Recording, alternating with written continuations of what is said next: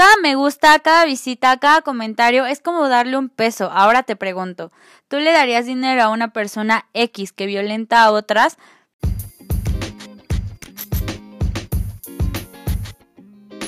Feminismo Inexperto es un podcast para hacer de una plática necesaria algo sencillo y digerible. Bienvenidas. Hola, espero estén bien. Acá estamos de nuevo como se los prometí cada jueves. Así que bueno, primero quiero contarles algo que me pasó la semana pasada y es que en el Instagram de Feminismo Inexperto subí una serie de imágenes con varios personajes reconocidos de YouTube México que habían agredido, violado y encubrían a sus amigos y sus acciones que obviamente no estaban bien. Y todo bien, decidí subirla a mi Facebook personal y después de un rato ya tenía como ciento y tantas notificaciones. Me metí y voy viendo que la publicación tenía muchísimos me divierte y los comentarios llenos de hombres poniéndome el típico meme de niña sin papá, niña sin atención, que me hacía falta coger, que pelos pintados y demás.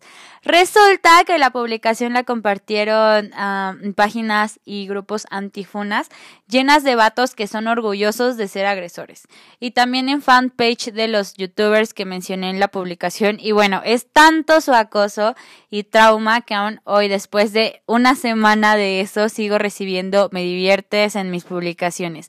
X. Entre tanto comentario tonto, hubo uno en especial que me pareció importante, más porque mm, era una frase que se repetía mucho entre todo el hate que me llegó. Y fue, ¿hasta crees que esto va a afectar a X youtuber? Ok, ¿Crees que porque una persona lo deje de ver lo va a afectar? Y por eso hoy vengo con un tema medio controversial, pero bien importante. ¿Cancelar a una persona realmente sirve? Bueno, para las personas que no sepan bien qué significa cancelar o no sepan de la cultura de la cancelación, es básicamente cuando una persona famosa hace algo que no está bien de acuerdo al contexto o tiempo en el que vive y el público o la sociedad deja de seguirla o de consumir su contenido y a esto se le llama cancelar a alguien. Ahora, quiero hacer un ejemplo a escala para que vayamos entrando en razón como cuando estábamos niñas y alguien hacía algo que no nos parecía o nos molestaba, aplicábamos la ley del hielo y era como, oye, no le hables a esa niña porque no me quiso prestar sus sacapuntas en forma de dinosaurio, ¿eh? Y entonces la niña te lo prestaba para que no le dejaras de hablar, porque obvio estábamos chiquitas y todas queríamos tener amigas, y porque independientemente de eso somos seres sociales. Si a una o varias personas en su defecto nos ignoran, nos va a afectar. Entonces sí, básicamente la cultura de la cancelación es la ley del hielo, pero para los adultos famosos. Ahora vamos a la verdadera pregunta.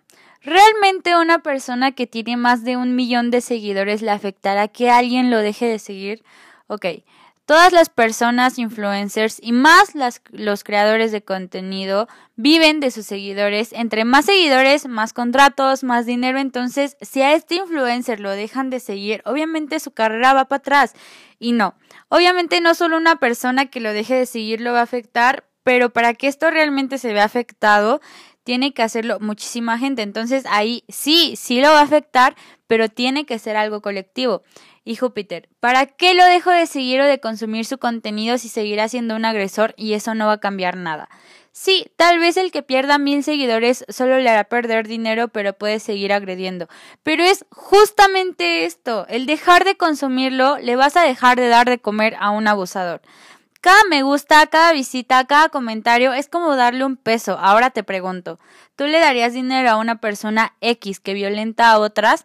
No, ¿verdad? Entonces, ¿por qué seguimos consumiendo y haciendo famosas a personas así? No tiene nada diferente una con la otra. También está la otra parte que he escuchado de, pero mejor hay que dejar de seguir aplicando la ley del hielo y decirles lo que están haciendo mal.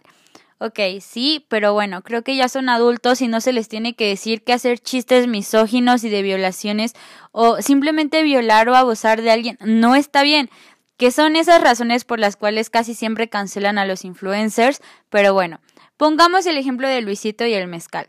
Después de que dijo que le habían ayudado a darse cuenta de que cayó en un error y que gracias, mucha gente dijo, ya ven, de nada sirve cancelarlo porque ya se dio cuenta de su error. Vean, Pero días después sube una foto a la inversa donde ahora se ve el hombre violentado como diciendo, mira, no solamente soy así con las mujeres, con los hombres también y hasta da más risa.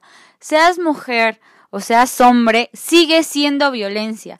Entonces, realmente no se dio cuenta de nada, solo fue un para que ya no me estén chingando, básicamente pero no aprendió nada. Y con su segunda foto lo demostró, por eso no soy fiel creyente a esta idea, yo realmente prefiero dejar de verlo que esperar que cambie y seguir ahí, pero bueno. Ahora vamos con el siempre dicho, es que Júpiter no se vale, él solo lo hizo eh, en forma de chiste para entretener, él realmente no es así. Que fue algo que pasó en el video de TikTok y del wherever, donde fingía estar cogiendo con alguien borracha y él se excusaba diciendo Ay, estoy pedísimo, perdón, me caí, pues así nada más pasó. Y todos lo excusaron diciendo fue un chiste para entretener o lo mismo que pasó con Luisito y el mezcal. Y aquí entra la pregunta ¿Se debe separar el arte del artista? Y no, no se puede porque el arte es un reflejo del artista. Y esto aplica con todo. Y vamos a aplicarlo acá también. No se puede ni se debe separar el contenido de los influencers que hacen solo para entretener, entre comillas, de su persona, porque los chistes, las fotos, todo lo que suben es su forma de ver las cosas. Entonces, no, lo que hizo el wherever no solo es un chiste, es su perspectiva de lo que pasa. Para él es una excusa el estar pedo para gozar de otra persona, al igual que Luisito. Otra cosa bien importante y que surge mucho la duda es, ¿se puede cancelar algo que hace mucho tiempo que, que, ay, perdón, ¿se puede cancelar algo de hace mucho tiempo? Y la respuesta es no. Ok, siempre les he dicho, y fue algo que mencioné al principio, a la persona famosa se le cancela de acuerdo a sus acciones según el contexto y tiempo en el que esté. Y nunca me voy a cansar de decir que tenemos que ver el contexto en todo. Y esto pasa mucho con la película de Lolita. Para las que no sepan, es una película donde romantizan y normalizan la pedofilia. Te hace empatizar con el pedófilo y la excusa de sus acciones.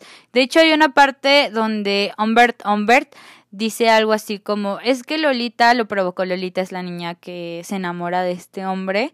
Eh, o me provoca o algo así. El punto es que, bueno, esta novela salió en 1962, hace casi 60 años, donde era normal que las parejas se llevaran más de 10 años, donde todavía se casaban a las niñas con hombres mayores. Básicamente no era la misma moral, la misma ética que tenemos ahora.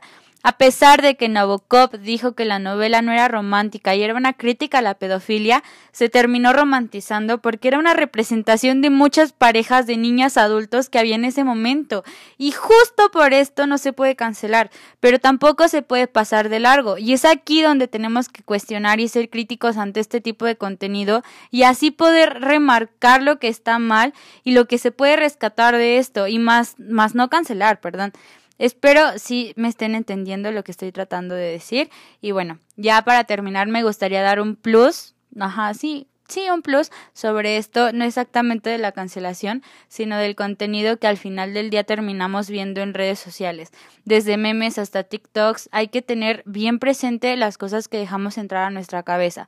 Los memes no son solo memes, influyen mucho en nuestra vida, vida diaria y no, no estoy exagerando. No sé si han visto el meme de Elmo con un fondo de llamas en formato de meme. Pues cuando estuvo el movimiento Black Lives Matter, un chavo se puso la cabeza de Elmo y estaba atrás de un incendio. Y eso solo es un ejemplo de las tantas veces que he visto que los memes traspasan a la vida real. Aparte de que son una sátira a nuestra vida diaria, entonces sí, sí influyen. Por eso es bien importante checar el contenido que consumimos, porque sí, al final nosotros decidimos qué ver y qué no.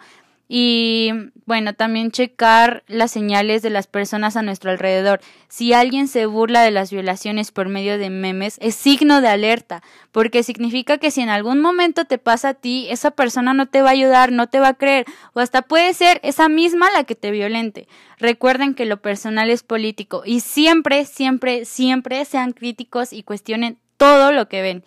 Y bueno, creo que podemos cerrar con esto. Realmente espero que les haya hecho replantarse, replantarse, replantearse esto, este episodio un poco las cosas. Y no, no les estoy diciendo, ah, dejen de ver este youtuber. Solo cuiden mucho su salud mental con el tipo de contenido que ven.